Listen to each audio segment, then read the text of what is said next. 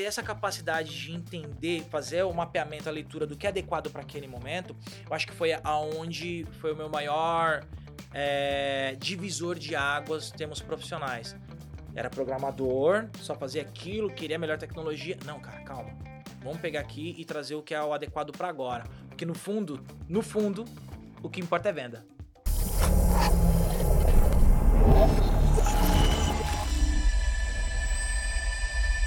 Bem-vindos a mais um ConturbiCast.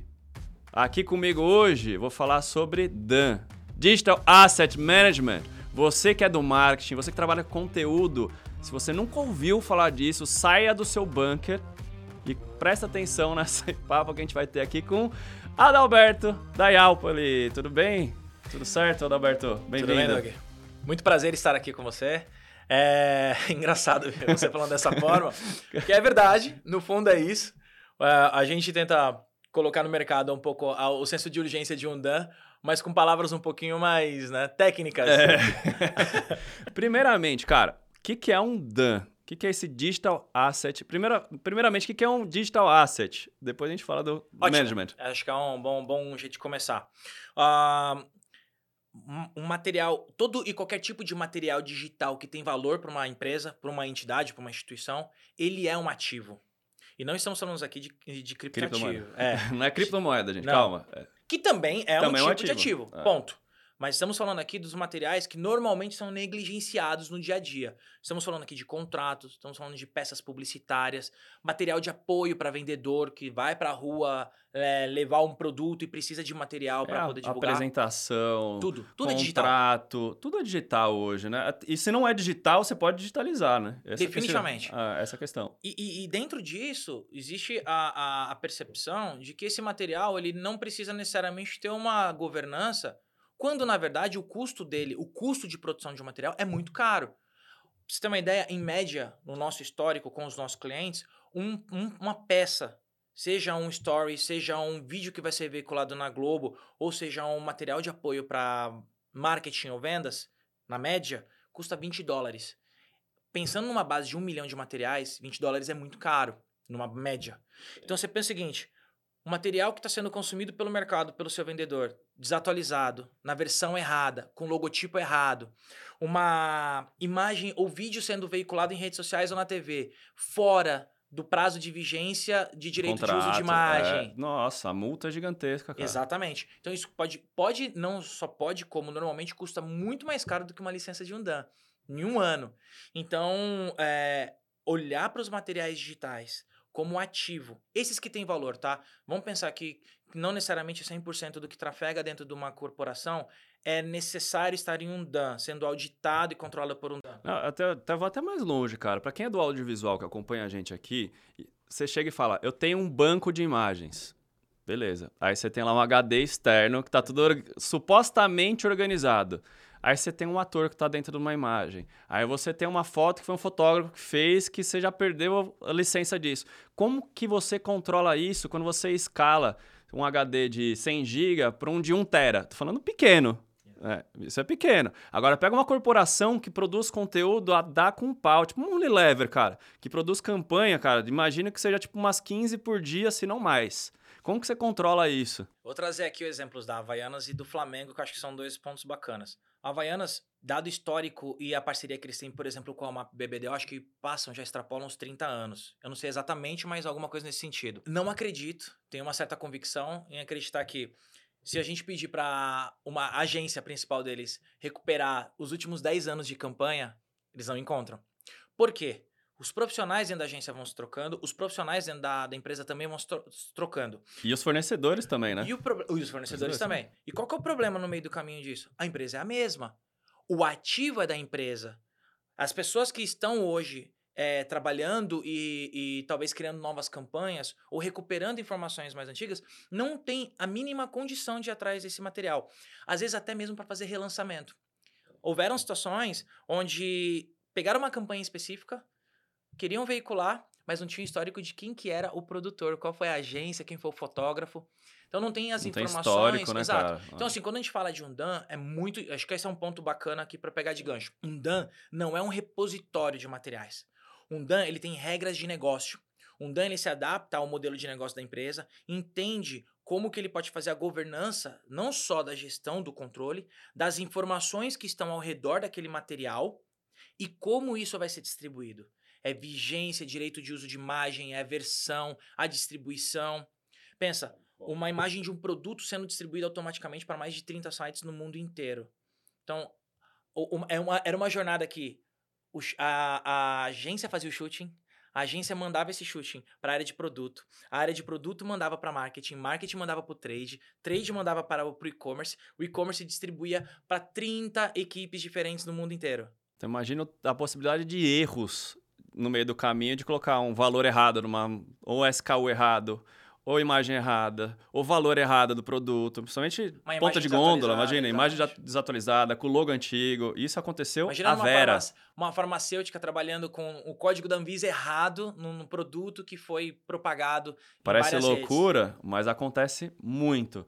E agora voltando um pouco mais, assim, né, no passado, como que você entrou nesse mundo das danças? Eu, depois do Guia Bolso, foi um dos primeiros eh, empreendimentos do quais eu participei, tive uma agência de publicidade digital ali meados de 2009, 2010, quando o digital estava começando a ganhar espaço, mas não tinha ainda budget que hoje o marketing dedica. Era coisa ali, não chegava a 10%. Na verdade, era bem menos. Mas era o, o, o, o embrião do que hoje nós temos no mercado, da relevância que o digital tem.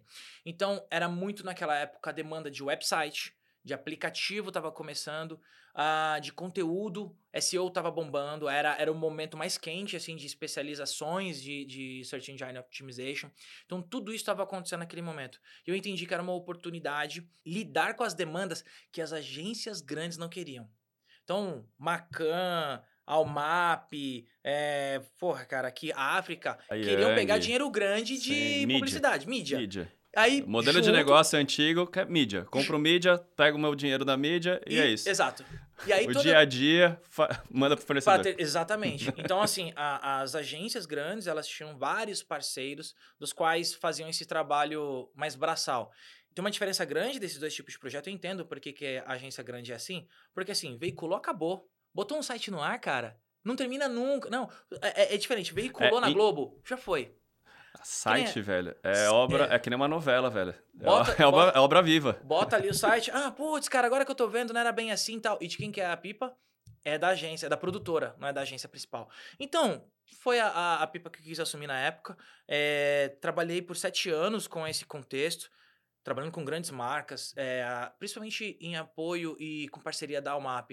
Então a gente fez projetos para a Volks, a gente fez projetos para Unilever, a gente fez projetos muito site aplicativo, muito site aplicativo. Não à toa que nessa época a gente ganhou 3 leões de Cannes, em parceria com a MAP BBDO, fazendo o deslançamento da Kombi, era trabalhando também com a Getty Images e com a Escola Pan-Americana de Artes. Então aí tem um o contato com o Getty Images, Getty Images é tipo o grande acervo de imagens. Você vai comprar uma imagem, Normalmente você conhece Shutterstock, mas bem antes disso, Getty Images que era, era o top do momento e ainda continua sendo as melhores imagens lá. É, eu acho que ele está, ele tá ali os top 10, alguma é. coisa assim, globais. Globais. E foi o primeiro contato que eu tive efetivamente, entendendo que um banco de imagens é essencial na vida de uma grande corporação. Indo um pouco além, esses projetos digitais exigiam da gente pegar logotipo, pegar as imagens dos produtos, das campanhas, e vou falar que a minha grande surpresa é que vinha tudo errado. Quando vinha. Aonde está isso? Olha, hoje a gente fala de Google Drive. Google Drive é uma coisa é, mais comum de uns 5, 6 anos para cá. Acelerou na pandemia, eu acho. Eu também acredito que sim. Eu tô falando aqui de intranet. Eu tô falando aqui de e-mail, pendrive. FTP. FTP. Era muito descentralizado. Aí o que, que passou pela minha cabeça? Uma Havaianas, uma Volks, uma Bonduelle, uma Bic, esses caras que são globais, são marcas internacionais, eles já têm essa dificuldade. Peraí, tem alguma coisa no mercado aí que eu não tô acompanhando e que tem oportunidade. E eu, a agência é bacana, é legal, aprendi muito, acho que foi aonde eu desci e consegui sair da parte tecnológica e entender mais de negócio e marketing. Mas eu queria voltar para produto. Em algum momento eu falei assim, cara, não acho é pra que mim. não é para mim dá muita dor de cabeça, projetos eternos. Quero voltar para produto e acho que esse lance de que, que eu descobri que chama Dan, já é muito difundido na Europa e nos Estados Unidos. Tem espaço aqui no Brasil e na América Latina. Fiz uma busca um pouco mais abrangente e realmente eu não vi nenhuma autoridade brasileira ou da América Latina se posicionando como um DAM. E na Europa, nos Estados Unidos, você tem bastante isso. Muito, muitas empresas bem difundidas, enormes. Empresas nem são unicórnios, mas que têm valuations absurdos. É que eles já entendem o que é um asset, né? Aqui a gente demorou muito para entender o Acho que, que, que é. partiu ó, disso. Cara, você tem aquela foto, é um asset seu, cara. É- é- as empresas não É um- veem você isso, perde né? dinheiro, é uma Perde torneira dinheiro. aberta. Ah, Então, a- na, na Europa nos Estados Unidos, acredito eu que sempre estão alguns anos na frente da gente, do ponto de vista tecnológico, principalmente, não publicitário, mas tecnológico, entenderam que a governança ela realmente contribui para que depois a parte publicitária e criativa ela possa ser melhor difundida e gerar melhores resultados. Bom, não à toa que eu acho que o nosso mercado está acordando para isso hoje. Ah, o mercado publicitário ele sempre foi orientado à criatividade e não a controle, governança e organização. Não à toa que as próprias agências também não têm DAN. As próprias agências, eh, os materiais são É o, extremamente pe- o descentralizados. pensamento é tipo, vou ganhar a campanha, ele pensa muito no craftsmanship, que é o quê? É único. Eu tô fazendo uma peça, eu quero que ela seja única. Eu não quero usar de novo aquela imagem. Não, quero, não tem esse, esse Sem contar que quesito. ele quer resolver aquilo da hora, né? Ah, É, as agências têm uma certa volatilidade, ou certo, vamos dizer, não é volatilidade. Na verdade, as agências, elas, elas, elas é, rotacionam, rotacionam demais nas marcas. Então, elas estão preocupadas é com uma janela de um, dois anos. O ponto é que a marca tá entendendo agora, acredito eu, principalmente as marcas que trabalham no Brasil, que não importa qual que é a agência que está embaixo, o histórico é dela. Isso tem que ser centralizado. Porque a inteligência, o que deu certo, o que deu errado, o histórico, tem que ser. Da é, empresa. exatamente, tem que ser da empresa. E não é, não é uma verdade. Ó, posso dizer com segurança para você que menos de 5% do mercado das grandes corporações pensam dessa forma hoje. Então se perde muita informação nesse meio. E se você parar para pensar, essas esse, material, ele qualificado com performance, o que, que deu certo, o que, que deu errado, ele passa a ser um data lake. Ele não é só um repositório. Ele, além de organizar, ajudar a te distribuir, dá um monte de otimizar, insight, né, ele cara? te dá insights que podem ser usados e potencializados nas áreas de negócio. Então, é uma coisa que com certeza o mercado não entendeu ainda. Poucas são os players que estão vendo isso e começando a enxergar que a primeira fase vem um DAN e depois esse DAN tem que estar sim conectado no ecossistema digital da empresa, porque ele faz uma série de funções, entre elas poder gerar insights para a empresa. E a gente entendeu isso. E nesse aspecto, nesse aspecto específico de entender que a gente é capaz de gerar performance e começar a gerar insights, é uma coisa que, mesmo com os players eh, nos Estados Unidos e na Europa, eh, bem sólidos e, di- e bem ahm, Consolidado. né? consolidados, eles também estão começando a fazer esse processo agora, mesmo os que já têm 10 anos de mercado. Mas isso mostra que realmente são etapas diferentes. Não adianta querer falar de performance se você. Acho que a percepção também é o seguinte. Hoje, e até com a Generative AIs, né? Você produz muito mais conteúdo do que antigamente. Definitivamente. Mas muito mais. Se você não tem uma gestão desses conteúdos, cara, você perde muito dinheiro na mesa. É muito dinheiro. Eu uso sempre de exemplo. Imagina, você foi fazer uma imagem lá nos cafundós do Jó, lá no meio da África. Você gastou milhões para fazer. Uma diária. Passou Uma, uma diária. Gastou um milhão para fazer uma diária. E você tirou um monte de material, que você pode reaproveitar aquele material mais 5, 6 anos daquele mesmo material. Por que, que não aproveitam? Porque se perde no meio. Totalmente. Você não sabe se tem direito ou não para trabalhar naquilo. Aí o que que você faz de novo? Ah, preciso de novo, vou gastar Gasta mais uma diária lá na África. Aí você fala, cara, não é possível, velho, que não tem uma gestão sobre isso. Aí precisa de novo, vai mais uma vez. Exemplo prático. O nosso trabalho com um dos nossos clientes, que é a Petrobras, é exatamente isso. Eles têm vários takes de plataforma. As plataformas de helicóptero foi lá, fez uma série de imagens. Eles fazem isso com uma certa periodicidade, acho que uma vez por ano, alguma coisa assim, e retroalimenta uma série de campanhas durante o ano. Agora, olha que interessante que você comentou. É, imagina, uma diária super cara de 5 milhões, porque tem celebridade, tem o casting, tem a equipe, tem equipamento, uma série de coisas. Foi feito lá no Amazonas, uma equipe de São Paulo fazendo no Amazonas. Primeiro ponto do Dan é a logística para retornar esse material para a sede, para ele ser editado. Ele alguns anos atrás, e ainda existe isso, era replicado em algumas HDs diferentes e nem vinha no mesmo avião. Então a equipe já era dividida, porque se porventura. Perdeu né, o material, o Murphy, vixe, o- velho. eh, vi- vi- viesse a lei de Murphy. Cai o avião do cara. né? Pelo menos foi um, não foi o outro. Exato. É, com, com o advento de cloud e com essas tecnologias, como por exemplo o Dan, não faz muito sentido você mais se deslocar e botar em risco uma diária de 5 milhões. Já chega lá e já sobe o material bruto. Subiu. Então, esse foi o primeiro passo. Esse material chega intacto para todas as frentes que vão trabalhar, que hoje já são descentralizadas. Você tem pessoal editando no Nordeste, você tem a galera lá no Sul já olhando se o, o material, o roteiro bateu certinho, se- enfim. Então, é bem descentralizado.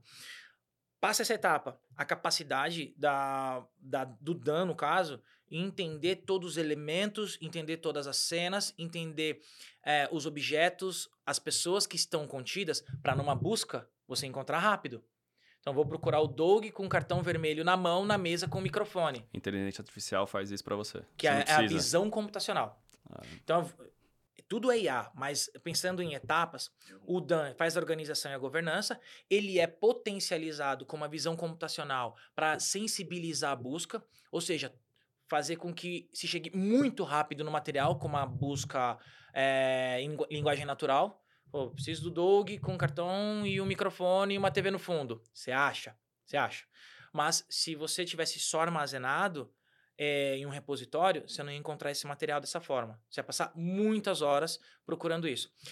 Aí, de- depois disso, tem uma terceira etapa. Depois que a, a visão computacional entendeu esse, esse material, conseguiu classificar, taguear, existe a capacidade da gente qualificar, de acordo com algumas métricas de performance, o que, que deu mais certo nesse material. Quando isso está veiculado no e-commerce, quando isso está veiculado como Ah, banner. performance de views, cliques. View, exatamente. Essas informações potencializam esse- essa capacidade da gente taguear tudo o que está no vídeo numa imagem. É sempre assim, para você que está assistindo, você sempre tem que pensar em alta escala. Porque você pegar uma foto e um Você produto, resolve. e- você resolve. Agora, se você pegar isso por milhões, eu vejo muito, tipo, ah, um pão de açúcar, que tem milhares e milhares de assets ali de SKUs, que os caras têm que fazer campanhas específicas. De Então, indústrias diferentes. De indústria diferente. Então, você tem bebidas, você tem cerveja, ela custa X no Nordeste, custa X no Sudoeste, no Sul, e é a mesma imagem, a mesma coisa, mas na frente vem um númerozinho. Então, você consegue automatizar isso e ver a performance. Se vendeu mais lá ou aqui e tudo mais, e gerar mais negócios. Então, deixa de ser só uma ferramenta criativa, é uma ferramenta de negócio mesmo. Isso é legal. Uma ferramenta de governança, uma ferramenta criativa, uma ferramenta de eh, performance, consequentemente, de negócio. E aí, o que que a IA generativa, já que você comentou de IA generativa, pode eh, usufruir de tudo isso? Você tem uma base histórica, você tem um mapeamento com visão computacional de tudo que tem ali dentro. Você tem uma inteligência que consegue qualificar o que, que funciona mais ou funciona menos. Prato cheio para a generativa começar a trabalhar e gerar novos materiais a partir daquilo que está dando mais certo. Exemplo, né? Mid Journey, você vai trabalhar no Mid Journey hoje, ele pega base da internet que ninguém sabe da onde. Agora imagine o Mid Journey trabalhando com o que é seu. Foi treinado com material que é seu. É exatamente isso que você acabou de falar. Exatamente. Pensando numa situação, o Flamengo, por exemplo, trabalha hoje ah, até 60, 80 posts por Você é dia. flamenguista? Aqueles negócios. Não sou flamenguista. eu, eu- eu- vou- Só pra provocar, mentira. Eu vou, vou Tá um pouco boa. mais longe. Não só sou flamenguista, como o Flamengo é cliente da Iapoli. Então, a gente tá bem por dentro acompanhando esse processo. O, o- o Flamengo tá bem na vanguarda nessa Sim. questão de gestão de ativos digitais. Patrimônio histórico, o Museu do Flamengo tá maravilhoso por conta de tudo isso, dessa curadoria deles. E eles estão enxergando o potencial na gente. Ah, ou seja, a nossa ideia é que a gente possa permitir que a equipe, que não é pequena de comunicação, possa produzir 60, 80 posts diários de uma forma muito mais rápida. Se eu tenho que pegar um jogador abraçando o outro, comemorando no meio do Maracanã, eu tenho uma base histórica enorme de 30, 40 anos de fotos. E, cara, cada jogo são centenas de fotos. Então eu tenho uma amostra eh, substancial de cada jogador, de cada elemento, de cada estágio, que permite que a IA generativa lá na frente ela possa brincar com tudo isso e gerar coisas novas de acordo com o comando da pessoa. Então, a nossa intenção é que a Apple deixe de ser só um, um lugar onde responde é, com uh, materiais que estão na base e comece a criar aquilo que a pessoa está precisando. Se a pessoa precisa lá do Bruno Henrique comemorando com a camisa 2, não necessariamente ele tem que achar uma foto no meio de outras. Pode ser que a máquina entregue uma foto nova para ele. E ele já E faz aí- o post. E aí vem uma questão. E os direitos sobre a imagem do Bruno Henrique quando foi criada pela Mid Journey de vocês? É, Teve esse tipo de pergunta já? já teve esse tipo de pergunta, é algo que eu acredito que o mercado vai amadurecer, porque isso está atrelado à Lei Geral de Proteção de Dados e também está atrelado dentro no guarda-chuva de direito de uso de imagem. Então são o do, do, sob efeito jurídico é uma é uma seara bem complexa de se trabalhar, mas tem um outro lado que facilita. Uma coisa é você pegar uma base generalista olhando para o universo aberto, como a gente comentou do Papa usando um Balenciaga. Outra coisa é você olhar uma base restrita que ela está atrelada a contratos. Então, já existe um pré-contrato do clube ou da empresa Com, com o jogador. aquele colaborador ou jogador, seja lá o que for. Então, respaldado nisso, a gente consegue trabalhar de uma forma extremamente mais segura, não é generalista, entendeu? Mas eu entendo também que isso vai abrir margem para revisões desses contratos. Coisas novas vão aparecer no meio do caminho. A gente tá vendo algumas revoluções aí. A gente teve agora a greve dos roteiristas e dos, atores em, em Hollywood. Foi exatamente pra decidir o que, que vai fazer com isso. Porque os caras falaram, meu, agora eu vou pagar diária pra você. O que surgir daqui pra frente vai ser a Mid Journey que vai fazer, ou qualquer outra. É, é Run? Qual é a outra que faz vídeo? Que eu esqueci agora o nome também. Jane, alguma coisa. Qual que é? Runway, Runway, que é uma que faz vídeo também, que é na mesma pegada. Então, tipo, e aí, cara, o que, que você faz com o artista? Você vai pagar só a diária dele? Então, tem, tem muita discussão que a gente tá vendo isso acontecer agora, né? A gente não tem uma decisão ainda se vai ou não vai. É complexo. É extremamente complexo. A gente está conversando aqui é, sobre 0,2% de todo o cenário de IA generativa. Exato. o, o, o, a, a minha, o meu conforto é entender que do que a Iapoli está se comprometendo e fazendo está respaldada dos aparatos jurídicos da relação empregado e instituição, empregado empresa. Então, pensar que a gente está falando aqui de pessoas que são colaboradoras da empresa. Vamos pensar aqui no, no caso do jogador de futebol. Existe um contrato pré-definido.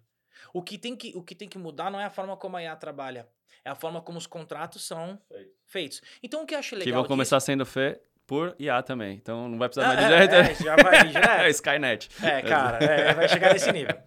O, o, o que eu o, o- acho que o resumo que eu posso fazer de todo esse impacto é que, olha que louco, a gente estava aqui tentando entender o que, que é um DAN. E um DAN, ele é muito comparado com um repositório.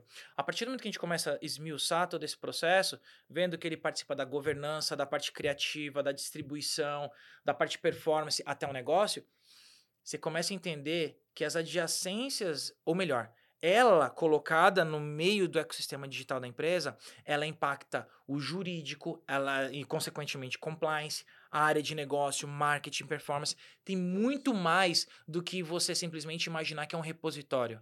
Por isso que um DAN tem que ser levado a sério.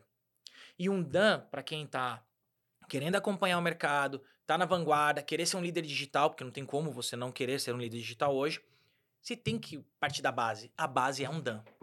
Agora falando de startup. O dia a dia de startup. O que, que difere de uma empresa de uma startup? Me conta desse eu acho lado que eu aí. choro, choro todo dia. não, é... Você que já Muita teve coisa. algumas passagens né, de startups. algumas passagens em startup e trabalhei em empresa grande também. No, um período pequeno da minha, da minha trajetória, mas um, um período pe- é, dá pra, dá pra eu poder comparar. Trabalhei numa ONG chamada Alfabetização Solidária, Solidária, que era da iniciativa da Ruth Cardoso e do Fernando Henrique, em 2007, 2004 até 2007. E depois trabalhei no UOL. Então o UOL me deu um panorama de uma grande corporação, equipe, etc. Ah, que eu posso falar pra você, cara, que a gente, enquanto startup, está ganhando cada vez mais espaço para mostrar que dinâmicas de trabalho mais eh, cíclicas, de melhoria contínua, nem estou falando metodologia ágil, mas estou pondo uma palavra aqui já, eh, funcionam em toda e qualquer frente.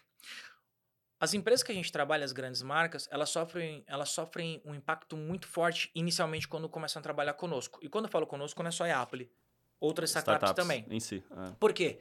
A mentalidade de prazos definidos de começo, meio e fim. Ah, não vou generalizar, mas boa parte do- das coisas não necessariamente precisam ser mais lidadas dessa forma, a maioria dos projetos. Os projetos são contínuos, os projetos começam de alguma forma, botam para rodar e vai se evoluindo Essa é uma gradualmente. dificuldade até de planejamento de orçamento. Quando você vai oferecer um produto para uma corporação, você fala, pô, eu vou ter 14 sprints. O cara fala, tá, beleza, mas traduz isso em orçamento e, e, E prazo. cronograma e prazo. Você vai demorar um ano, seis meses? O que, que é esse sprint? Quanto, que, qu- quanto tempo é um sprint? Não tem como saber, né? É, é, uma, é uma dificuldade. A gente tem que ter habilidade, a gente entendeu que a gente tem que ter habilidade para conversar de um jeito que mantenha um tom de voz adequado para a pessoa que está do outro lado se sentir confortável, ou melhor, menos incomodada possível, e a nossa propriedade, a nossa capacidade de gerar relevância para o mercado também assegura de que aquela pessoa pode confiar naquilo. Pô, você já trabalha com essas grandes marcas aqui, Bom, alguma coisa de, alguma Alguma coisa coisa de certo você tem. tá fazendo aí, então vou apostar nesse negócio. É o E aí- social proof, né, cara? É, o so- totalmente. social proof. Totalmente, É. totalmente. E isso com certeza faz diferença na hora que a gente tá ah, iniciando algum projeto em alguma, alguma empresa nova. Então, tem uma assessoria de imprensa boa por trás, Motim, também. Tem uma assessoria de imprensa Passa o desconto. Faço desconto. uma assessoria de imprensa boa, com uma estratégia bem amarrada, e aí não depende só da assessoria de imprensa, depende também da equipe interna da, da startup. Conseguir gerar essa relevância, porque isso com certeza vai pesar não só na venda, como no pós-venda também. Então, é, resumindo a, a, a sua pergunta, a gente entende que a gente é um, um agente transformador nessas grandes corporações. Quando as empresas começam a capacitar as grandes corporações, ah, vou capacitar minhas equipes com metodologia ágil agora, saber o que é MVP. Se não ver na prática, não, não consegue botar aquilo na, na rua. Então, a startup ela acaba entrando e forçando essa situação. Então, como você comentou, ah, qual que é o cronograma? O cronograma são 14 sprints.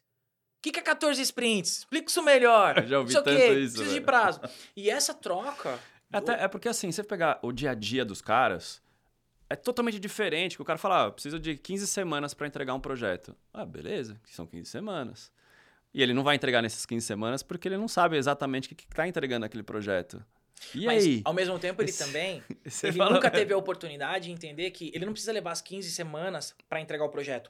O projeto pode ser entregue em uma e pode Eu chegar acho que tem um no, no conceito ideal. até antes. Entregar um projeto já é um conceito não É, validado. exatamente, você não está entregando um projeto, você está mudando uma área, você está transformando digitalmente e você não está entregando alguma coisa, é contínuo o É processo. contínuo.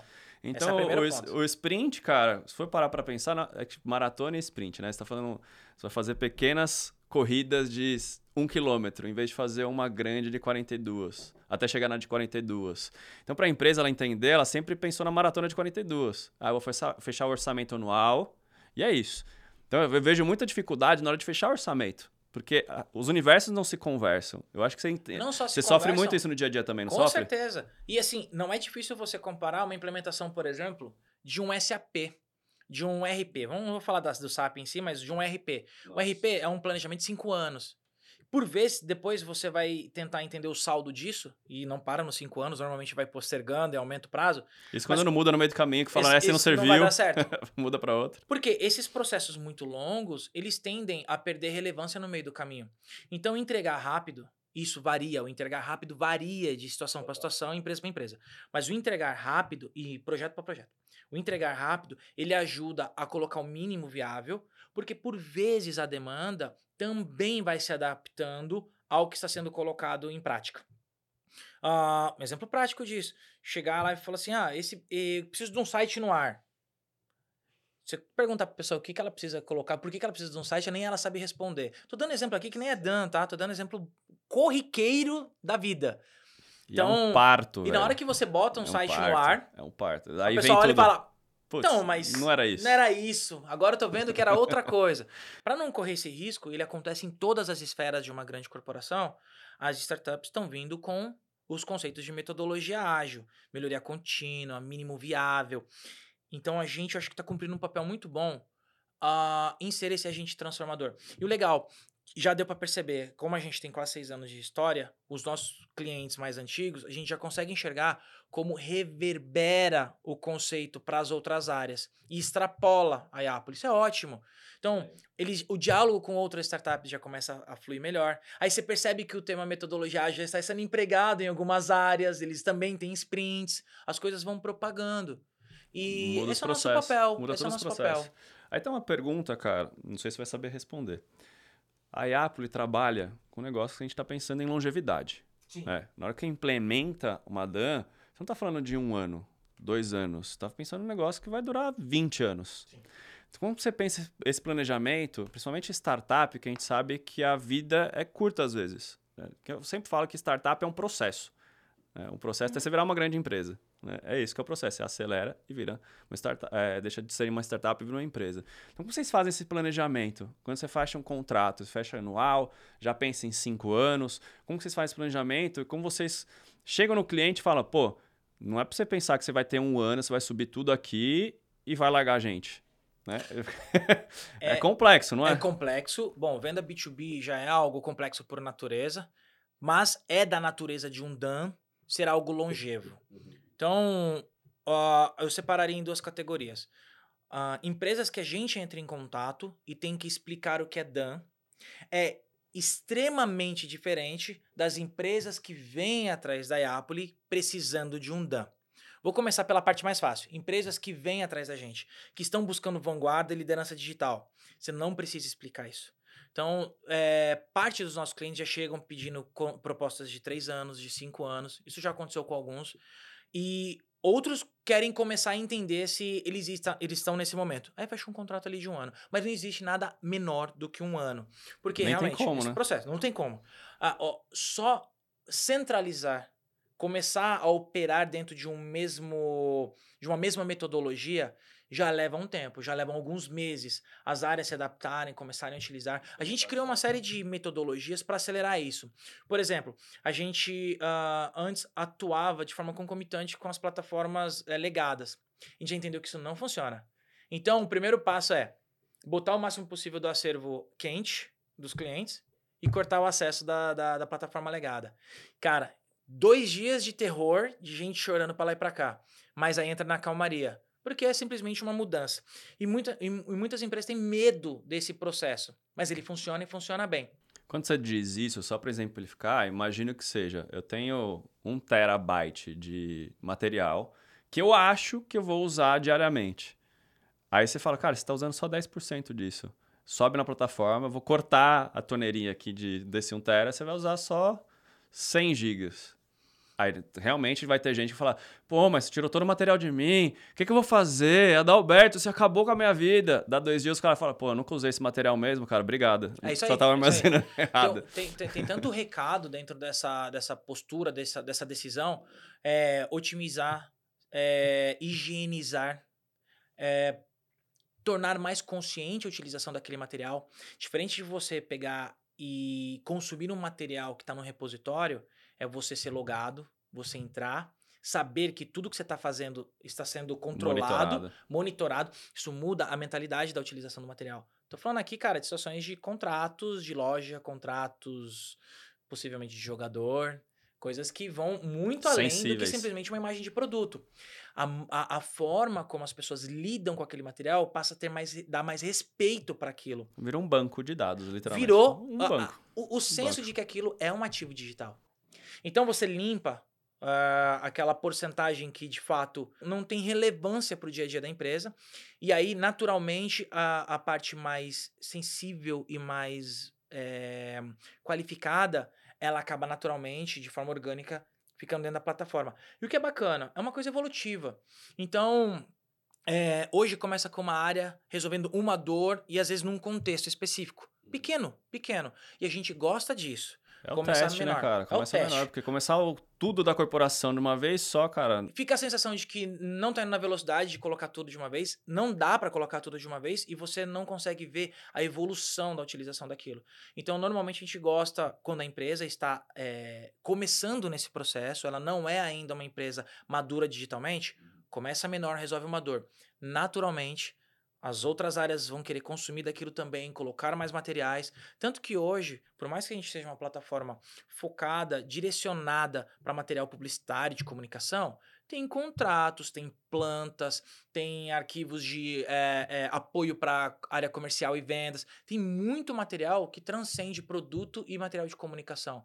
Por quê? Muito, a, é como a se metodologia um, mesma. É um intranet organizado também. Olha, já ouvi que a Apple é o Google É. deles. legal. Legal, legal. É um adjetivo que eu não tinha pensado ainda. Mas pensar que é uma área logada, a pessoa buscou, achou. Dentro de uma governança, um controle de acessos, dentro do, da, do escopo que o perfil que aquela pessoa permite acessar, por mais que tenha um milhão de materiais lá dentro, não quer dizer que é, todas as pessoas têm acesso a todos os materiais, tá? Sim, Isso é muito uma separado né? De uma acordo hierarquia.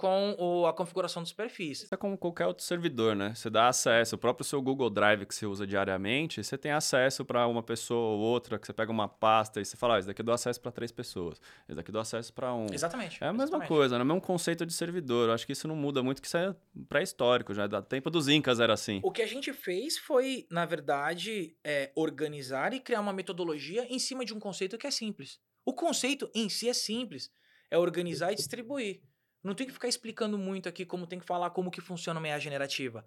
O DAO conceitualmente é simples. O ponto é que as regras de negócio que são aplicadas a ele fazem com que ele seja essencial dentro de uma operação que quer ser cada vez mais digital.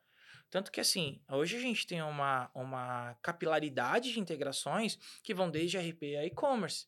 A gente está envolvido com marketplaces, com os, os e-commerces diretos e indiretos, lojas físicas que precisam das imagens lá no seu ponto de venda, com suas, suas plataformas de venda que não que extrapolam o digital. Então, assim, tem uma série de plataformas que acabam usufruindo e consumindo ou fornecendo informação para enriquecer aquele produto, aquela campanha. É bastante coisa, mas a gente tenta simplificar isso porque a gente não vende tecnologia. A gente não vende tecnologia.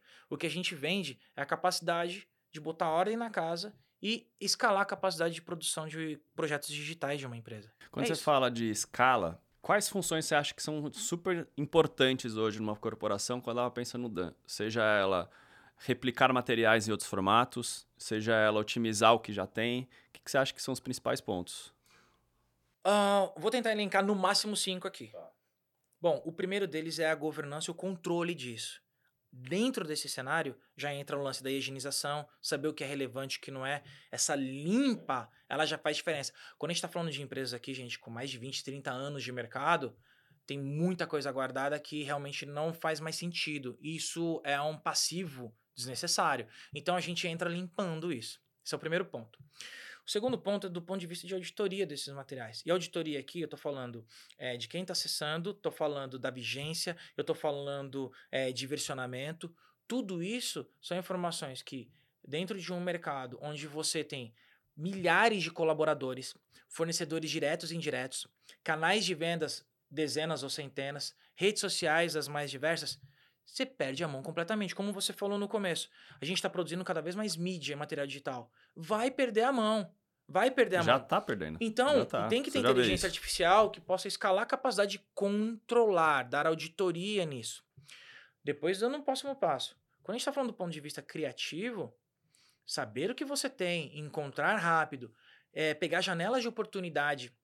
Como eu falei aqui, clubes de futebol que fazem 60 a 80 posts por dia, a, agências de publicidade que precisam pegar é, oportunidades de momento, trend topics, essas coisas. Não dá tempo de você ficar 4, 5 horas buscando uma imagem de um histórico de 10, 15 anos atrás.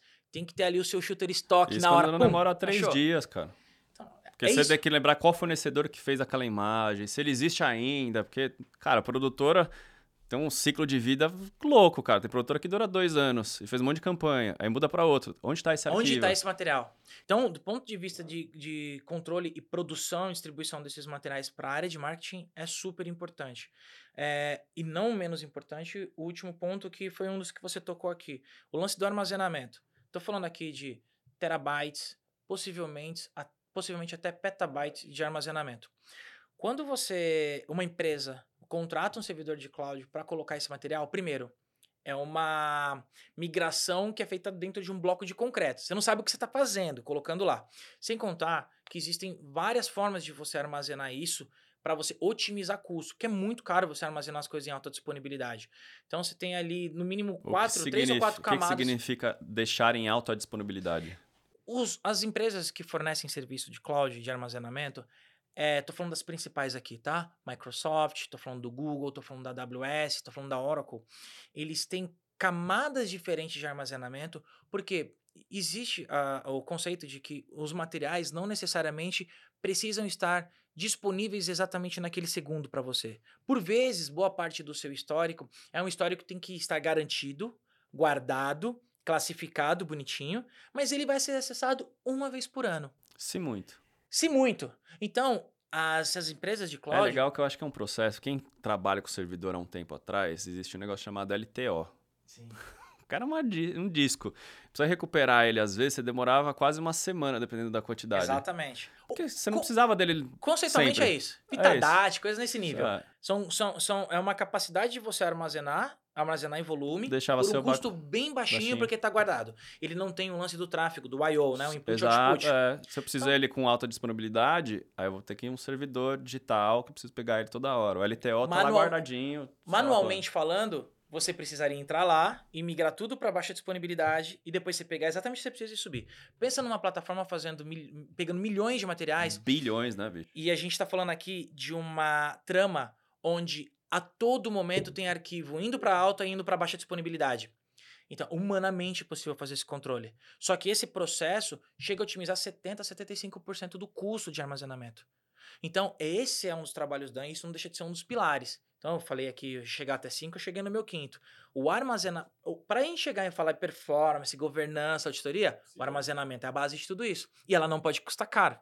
Então, a gente tem inteligência para isso. Senão fica inviável. Em- completamente. Completamente inviável. E aí você arruma outros problemas. Alguém vira Imagina. pra você e fala assim: não, vamos colocar tudo na nuvem agora. Te arrumei outro problema. O que, que vai pra nuvem? Em que momento? Era isso que eu ia perguntar, porque eu imagino muito, por exemplo, a gente vai filmar aqui, a gente vai para uma gravação, a gente faz um comercial de 30 segundos e aí a gente consegue gastar um tera com um comercial de 30 segundos. O que, que a gente sobe desse 1 tera? A gente faz a seleção, sobe tudo, porque muitas vezes fala, não, vai que precise de um take que eu nunca usei, que é- tá errado, mas vai que precisa daquele take. Vou armazenar isso? Então vem da higienização. Como que você trabalha esse processo de desapego do que é o que não é para subir? Acho que depende dos contextos. Tá. Por exemplo, você fez um trabalho de 30 segundos. Pra marca, importa o material bruto? RAW?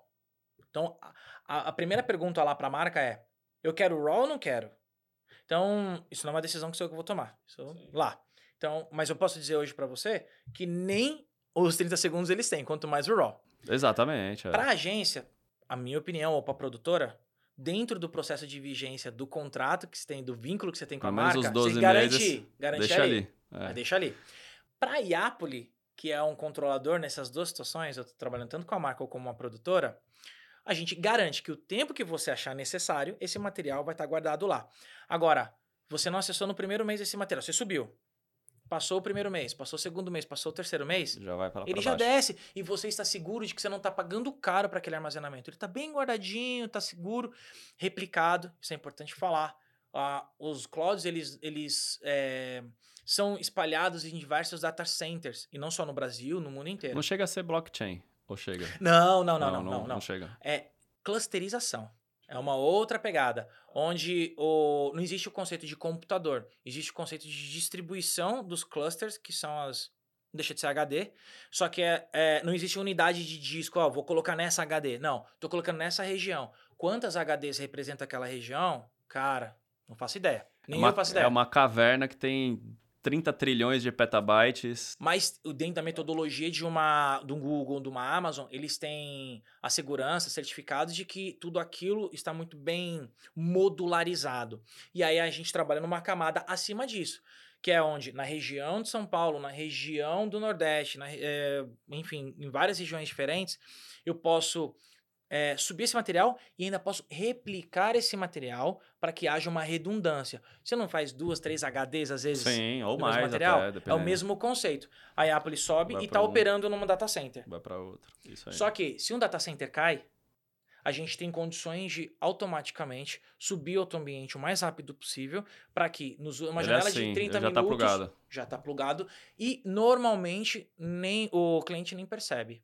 Que é uma coisa que é, é muito é muito no backstage, é muito da parte tecnológica. É um trabalho, uma, é uma comunicação entre a Apple e os servidores da, da no caso da AWS. Então caiu, começou a dar uma latência que põe em risco a operação, ele já começa a operar em outro. Óbvio, dependendo do cliente, não pode estar replicado para outros países por conta da LGPD. Então, de cliente para cliente, a gente sabe para onde a gente replica. Mas olha quanta. A gente está aqui mais de meia hora falando sobre o que é DAN e tem gente que ainda compara DAN com repositório. Tiro da cabeça isso. O Google Drive, o Dropbox não faz isso. Já tentei fazer isso. Não, não funciona, não funciona. Cara, e falando de experiência de marketing versus empreender. Você saiu do marketing e foi empreender. Como foi pra você essa transição? O marketing sempre esteve lá presente, né? Imagino que é que nem eu. Ah, Só vou, dar- vou- vou botar mais alguns elementos. Na verdade, eu sou programador, então eu fiz processamento de dados no colégio. Cheguei a fazer faculdade, quatro anos de sistemas de informação, não concluí por conta do- do- do- das iniciativas de empreendimento. Primeiro, eu, com o controle financeiro, que depois veio se tornar guia bolso, eu organicamente comecei a empreender sem saber. No fundo foi isso, foi as coisas foram acontecendo.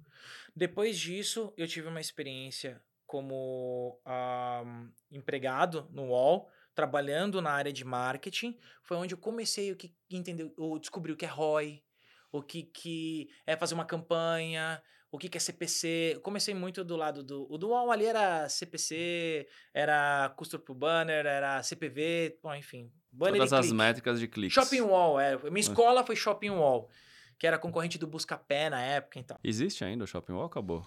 Acho que Creio que. Shopping Wall não, acho que o Buscapé existe. Buscapé, sim. É, o Buscapé continua. Eles descontinuaram, né? Eu o não esquema tenho deles é só, mas acredito que não. Nunca é só mais nada. PagSeguro hoje, né? Mas não foi PagSeguro. por, por, por minha conta, tá? Que descontinuou. Saí muito antes Eu disso. saí, despluguei, tirei da tomada. Aí eu comecei a entender que tecnologia trabalha para negócio, não é a tecnologia por si. Tecnologia, a excelência da tecnologia não está na melhor tecnologia ou nas coisas que são os mais falados do momento, etc. Não. Se ela estiver entregando resultado de negócio, eu estou no melhor momento. Essa mudança para mim que foi importante.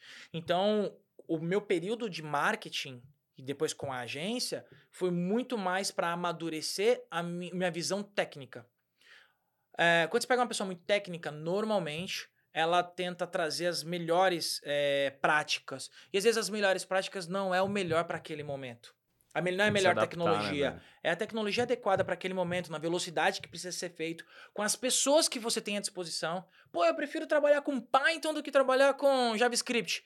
Cara, o que, que eu tenho na mão? Vamos primeiro decidir o que eu tenho na mão aqui, entender, para depois eu falar o que, que eu vou usar. Esse tipo de mentalidade foi amadurecendo. E aí, no meio do caminho, comecei a entender sobre métricas. O digital entrega muita métrica, tanto que a gente passou por um hype de Big Data, e entendeu que o Big Data em si, ele não ajuda muito. Se não tiver a capacidade Às de extrair isso. Atrapalha até mais. Você Atra- acha umas coisas. você fala- Eu uso sempre um exemplo, tipo, você pega um smartwatch, né? Um Garmin da vida. Aí você vai com um plano de saúde, alguma coisa do tipo, e vê que o cara tá indo todo dia pro bar.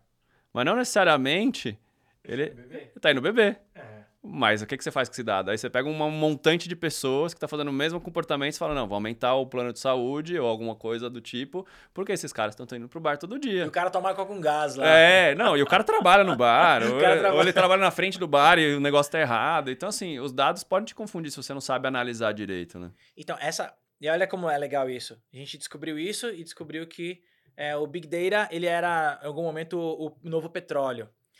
Só que a nossa capacidade de fazer leitura disso e tirar alguma informação prática de mercado de negócio exige da gente trazer outra tecnologia, que é, por exemplo, inteligência artificial dos mais diversos graus, para poder fazer essas análises e ajudar a gente de fato.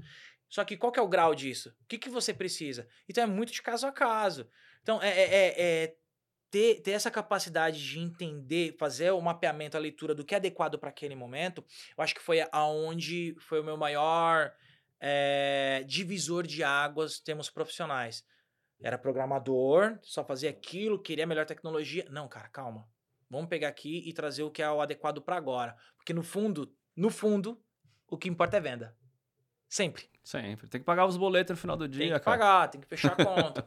Aí você tá falando de fundraising aqui, tá falando de venture capital, você pode brincar, ter uma licença poética de que você pode queimar mais dinheiro do que é necessariamente ganhar. Mas no fundo, e ainda mais pós-crise, agora que a gente Os acabou caras de estão passar... cobrando o retorno. Você acabou de Exatamente, falar de e ROI. Certíssimo. Você certíssimo. acabou de falar de ROI. ROI, cara. Não adianta o cara você chegar num seed, o cara vai te falar 10 milhões. Porque ele acha que vai voltar isso 10 vezes. Ou Sim, 20 um vezes. múltiplo, exato. É algum múltiplo muito grande pra ele te dar todo esse dinheiro. Tanto que ele que viu. margem de contribuição é, é uma métrica extremamente importante e eu acompanhando o mercado nos últimos anos vi que foi muito deixado de lado assim por conta da aceleração. Quando está acelerando, está alavancado, não tem margem de contribuição. Esquece, não tem lucro, não tem, não tem margem, não tem nada. Eu estou alavancando, eu estou ganhando buzz, estou ganhando mercado, mas está operando no negativo o tempo todo. Veio a seca. A galera segurou o dinheiro. O que, que aconteceu? Todo meu mundo que dinheiro? operava alavancado entrou Cadê em meu dinheiro? desespero. Cadê meu dinheiro? Cadê Cadê, meu dinheiro? O investidor chegou agora, cadê meu dinheiro? Isso pra grandes, né? Airbnb tá sofrendo agora, Uber tá sofrendo, os caras no vermelho há muito tempo. O Uber nasceu sofrendo, né? É. Já tá. não parou até agora. E até agora continua no vermelho, cara. É. E eu uso exemplo não só de startups, eu uso exemplo também do UFC, cara. O UFC ficou mais de 10 anos no vermelho. Até o negócio dar certo. Então você tem que acreditar, como empreendedor, você tem que acreditar muito que o negócio vai dar certo. E ter as pessoas que estão por trás ali te ajudando no dia a dia. A gente está passando por um processo de fundraising super bacana agora. É, estamos em vias de, de viabilizar, inclusive. Acho que o, que, que o recado que fica aqui é o seguinte: pode vir a generativa, pode vir qualquer tema hype. O mercado, por mais que seja um mercado de risco, ele quer saber o quanto o empreendedor ou aquela iniciativa está consciente de que ela não tem dinheiro ou de quando que ela vai começar a acompanhar as métricas certas para saber quando vai ter dinheiro. Então, é a maturidade de você lidar com dinheiro. Beleza, sua ideia é incrível, cara, é a generativa. Vamos aqui, porque... é in- Tá, mas vem cá. Dentro das suas métricas, você- vai começar a olhar para margem de contribuição quando? Se o cara falar assim, ah, não sei. Acho que esse é, o- é o, é o perigo aqui, entendeu? Porque, cara, falar de eh, faturamento, RR, na planilha, todo mundo é unicórnio, cara. Agora, alguém virar para você e falar assim, então, cara, eu quero validar esse produto com cinco, cinco clientes. Aqui, cara, eu acredito que eu já tenha tamanho suficiente para eu começar a ver se a margem de contribuição ela tá operando bem ou quanto estamos negativo na margem. Porra, puta papo maduro. Eu quero chegar a saber. Hoje você perguntar, o Mas cara não sabe. Quantas startups chegam nesse papo, cara? Esse é, esse é o X da questão ah, também, né? cara, é, é. Eu acho que depende do primeiro tracking record, saber se o cara tá no primeiro empreendimento ou não. Não é meu caso. Saber o momento da validação da tese, ter consciência do que você está fazendo. Ah, passamos aqui pelo Web 3.0, pelo NFT, pelo metaverso, agora a gente está falando de IA generativa. Todos eles são interessantes. Tem as minhas considerações, tá? Mas vamos lá. Todos eles são interessantes. Em algum grau, alguém viu alguma oportunidade de mercado. Mas, independente disso, quem estava olhando de fato para uma dor de mercado e pensando que a médio ou longo prazo iria ter que começar a olhar a margem de contribuição. Então, isso muda o tom de voz, muda a, a postura quando você está conversando com um Total, possível cara. investidor. Porque eu acho que tem os dois lados, cara. Eu acho que os nossos investidores também, estou generalizando, generalizando o mercado. Estão entrando no mercado de risco, mas não querem risco. Então, é, é uma dicotomia isso. Em, em, em contrapartida, você tem as startups que têm teses que, por vezes, são infundadas e querem o dinheiro de risco. O que sobra é a intersecção disso aí, do cara que é, tá disposto a olhar oportunidades de mercado, tá mais maduro como investidor, está aceitando riscos, que é uma fração desse total, desse universo de investidores, e do outro lado, uma fração das startups que estão conscientes, estão buscando validar uma tese para uma dor de mercado clara, e ao mesmo tempo tem consciência que em algum momento tem que trazer algum tipo de retorno. Não tem como não falar, cara, que, que a alavancagem não funciona. O problema é quanto ela custa e Por quanto quanto ela tempo sangra. também, né? É, exatamente. O iFood, iFood, iFood, posso estar muito errado aqui, cara, mas o pouco que eu acompanhei foi alavancagem. Passou muito tempo queimando dinheiro. Mas hoje você não pede um delivery. Hoje você pede um iFood. Então não posso falar que não dá certo. O ponto é expectativa versus retorno. É saber trabalhar marketing também, o branding. Muito, muito. Não é queimar por, tipo, ah, vou, vou matar o mercado, né? Tipo, ah, vou disrupter esse mercado, né? Essa, essa é a palavra, né? Mas, por exemplo, o Uber, vou acabar com os táxis. Mas quanto vai custar isso para acontecer? Então, tem, o paper do, do Uber, não sei se você já viu, só vai dar certo, só vai dar lucro na hora que tiver carro autônomo. Autônomo, é. De caso contrário, velho. Então, os caras estão investindo rios de dinheiro no carro autônomo, não mais na própria Uber. Então, olha como mudou o negócio. E Airbnb começou a investir em rede hoteleira, porque já viu que ia dar, dar ruim para eles. Eles falaram, cara, eu preciso, preciso expandir minha própria rede hoteleira, porque eles tomaram o primeiro strike em Nova York. Nova York proibiu Airbnb, cara. Inflacionou. Inflacionou a cidade. Você fala, sai daqui. Londres vai acontecer a mesma vai acontecer a mesma coisa. Você fala, cara, a startup tem que se ligar também, que ela tem o ciclo dela de vida, ela vai se mudando. Ela tem que mudar também. Para pensar, a proposta do Uber é o que você falou. Era democratizar o, o acesso a transporte, certo? Hoje, o problema do Uber não é mais isso. Hoje, o problema do Uber é lidar com o, por exemplo, o STF dizendo que vai ter que ser CLT. Todo mundo CLT. Entendeu? Então, não tô falando, não tô aqui defendendo ninguém, não, tá? Só estou Mas dizendo sim, pra é você. problemas que- e problemas. Exato. A, a, a concepção, a ideia, ela é muito legal, só que ela desdobra uma série de outros fatores. A gente passou aqui há, há duas horas falando, duas horas não, um pouco menos, sobre o que, que é um DAN e como ele reverbera num negócio, vai até o jurídico, como ele, ele impacta numa Nos empresa negócios. e no mercado. Tem outras frentes que a gente impacta também, que tem ônus e tem bônus. Quando a gente vai para um fundraising conversar com o investidor, quanto mais você demonstra propriedade, melhor. Porque, cara, chegar lá com tamanho de mercado, meu valuation alavancado, etc., vai virar uma conversa de louco. Um puxando para baixo, outro puxando para cima. Leilão. Entendeu? Agora, alguém que vem com um pouco mais de consciência, alguém que já passou pelo mercado, tive, posso ter a segurança e a felicidade de falar que eu não entendo de Dan porque eu vi que era uma oportunidade é, do nada. Entendo de Dan porque eu vivi a dor do Dan. E legal. Juntei meu lado marketing mais tecnologia para poder viabilizar alguma coisa. Mas do ponto de vista de negócio, estava claro para mim todas as dores que viriam pela frente. E aí também a capacidade de você pegar nas oportunidades. O que, que é o NFT? O metaverso? E a generativa? Peraí, a generativa conversa com o que eu faço hoje? Pode conversar.